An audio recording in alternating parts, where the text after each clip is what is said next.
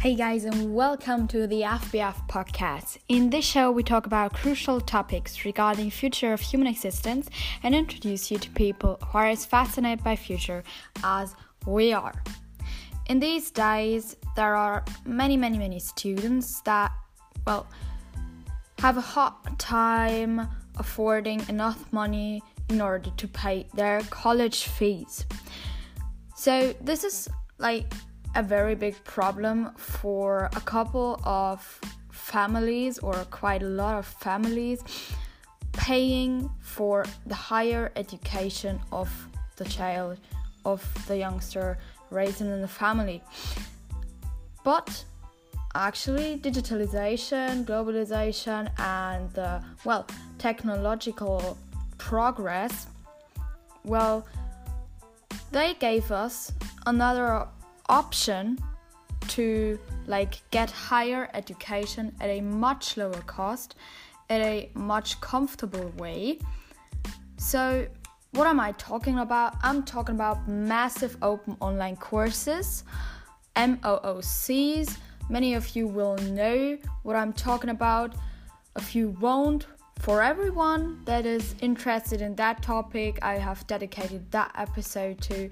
So, we're gonna talk about what are these MOOCs and um, which platforms are the best considered um, the year of 2018 and how can they be used can they be used actually also to bypass higher um, college education?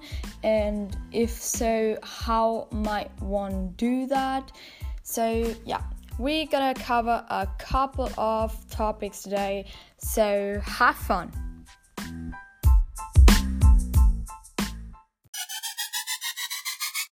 At the beginning let's look at the acronym moocs mooc stands for massive at first open, second, third, online, and the C stands for courses. So, what implies that acronym? Massive. Massive implies that there are like, or there is the opportunity, the option for many, many, many students to take part at the same time at the same course. So there is no like classroom limit limitation, no physical limitation of like there is only well like 500 um, seats in a class in a, in a lecture hall um, and therefore a like course is limited to 500 people. No there can like take part as many people as the internet allows. And that is a lot. Open means it is accessible to like any, anyone. It is available to anyone with connection to the internet. Online implies well like very um evidentially that it takes place via internet and not in a real classroom but in a virtual classroom. And um well this is also like um, the word that implies the comf the well the comfort that goes in hand with um, massive open online courses and at last the courses means that this really um, is like higher education. This is not only like watching a couple of YouTube videos about um, education or about a certain topic in geography, but this is like a real course, like lectures that, well, are provided via a certain website. There are some differences between the MOOCs that are like available online. Some are specialized with only about 50 courses, and others are totally random platforms with like 3,000 courses. What are the advantages of Massive Open online courses compared to other learning possibilities online? Well, first of all, it is the cost for the value that a massive open online course provides, it costs relatively, well, not much. And um, second is the structure. It is obvious that online you can structure a course very well and um, you can provide like a system to the students that makes it easy to learn and schedule when to learn and where to learn and what to learn. So um, the structure of a massive open online course is well often very very good. The grading of course. So there are many well online learning possibilities that will offer you the um, education but are not allowed to grade in order to well give you a certain nano degree for example at the end of the course. Um, this this would be like a disadvantage of these um, educational online programs. And the last advantage is well availability obviously because you do not have to be physically present at a college or at a lecture uh, room but you could like access the massive open online course laying at the beach in Thailand and relaxing or traveling around the world, anything like that. So this is like a big, big, big advantage um, concerning massive open online courses. There are some basic features nearly every massive open online course implies. These are like reading material, So um, I can give an example here. I did a massive open online course on astronomy on Udemy actually um, in January. And for every chapter or every big section um, that was introduced to me when I got further in the course. There was like um, supporting reading materials, so articles from scientific researchers or also stories that like made the whole thing a little bit um well more appealing actually to me because I could really immerse myself to the extent I would want to. And, um, well, you have like the feeling that you do not only scratch the the surface of a certain topic but you can like really dive deep into it there are also um, fe- the the feature of uh, integrated activity, so um, like a sectional test or project, but also like um, community activities for like getting into um, communication with the other students taking part in the course, and um, also a final examination or project. So you could really test what you have learned in the course, which is a well very valuable advantage as um like many people are in danger when taking well when educating um, themselves that they are not strict enough with the learning program and in the end they tired out like zero information of the course because they have just haven't afforded the time to learn for themselves. And um, well a examination in the end also always like pushes you a little bit further in your learning process. There are also like course specific forums where like you can get into interaction with other people as I've already mentioned and um, the organization is um, often organized the organization is organized structured um, into weekly or sectional like elements so you could like um well schedule the whole thing very easily. How a massive open online course can be used. First of all, you gotta choose a platform. We gotta look at some of them in a couple of seconds. Then you create an account. So you have to like be a member of the platform in the end. Then you decide how you want to learn and what goal you would like to, well, reach by attending a certain type of educational course. So, do you would you just like to educate yourself because you're interested in the topic and like um, join a audited course for the own benefit or do you like want to get a certificate? And it is well important to you that the course is certified or do you want to specialize yourself in a certain topic because you have already enrolled a certain career and would like to well have specialization at a certain topic? So and if you have decided which course you would want to take you gotta enroll to the course buy it or something like that and complete it of course Um, what are other differences between the courses? Well, the most obvious one is language and availability, of course. So, um, not all courses are available in the US, for example, or in Europe, but some are all only available in certain, well, areas of China, eh, eh, Asia, I want to say. and um, not all courses are available on English, but the most are.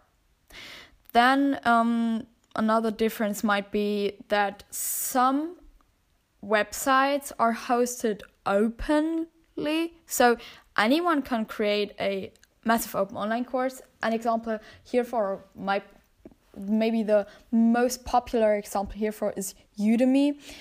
Me myself, I also um, well, have enrolled in several Udemy courses, and this is really great. I love Udemy.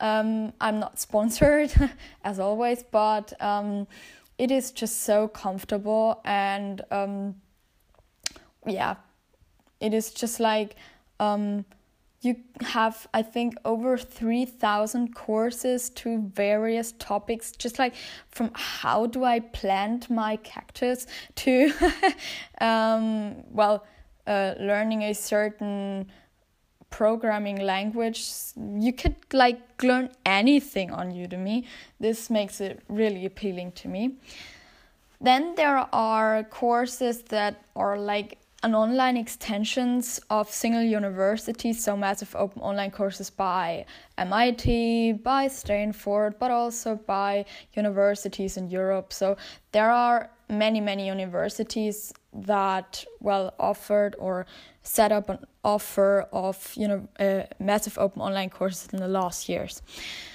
Um, and there is the rest actually. Um, that is well like a mini private university um, that is not open to anyone uploading any course they want, but that is exclusively just for certif- certified um, professors. And the source that I, well, looked up in order to prepare myself for that podcast episode was um, www reviews.com slash mooc minus platforms but i also will um, pack the link into the show notes and they tested like um, the following open massive open online courses providers. They tested cognitive class edX coursera, coursera FutureLearn iversity and udacity. And they compared these platforms by like um, considering a couple of well criteria just like something like um, credentialing or um, course diversity, course features, social features, partner institutions, and so on. And they like gave different um, ranking, uh, different um, scores to these courses, and in 2018 the ranking was the following. On the first place there was Coursera, followed by edX, followed by FutureLearn. Um, the fourth one is cognitive class, followed by iversity, and the last one is Udacity with a score of 0.4. So this was a really bad platform um, in the well perspective of reviews.com. So these courses can be used in a various different ways. You could prepare for college, extend the own horizon after having finished with the traditional education, but there are also people using these platforms in order to, well, really bypass traditional college education. How this does that function? I'm well really interested in that because me also I am like not sure of well I'm I'm not that convinced of the traditional um, college education. And so it would be like really appealing to me in order uh, to to use these online educational programs in order to, to like do my higher education from wherever I want to well access. And um, there are several steps. First you gotta decide on a career path of course. Second you gotta specialize yourself and look for the right courses. And then this is like i think um, the most important part of it. You have to showcase your expertise. So you gotta set up a app a website a digital brand or anything like that in order to prove that you got that skill you got that expertise because otherwise some companies still are very skeptical regarding that alternative way of education. So, if you want to secure yourself an internship or an entry level job at a company, it is highly recommended to showcase your expertise that way. And in the end, you just have to turn the internship you hopefully got at that time or the job into a career. The same way someone with a college degree does. So I think the well element that distinguishes the alternative online education way from the traditional college way is really the um, showcase of the expertise.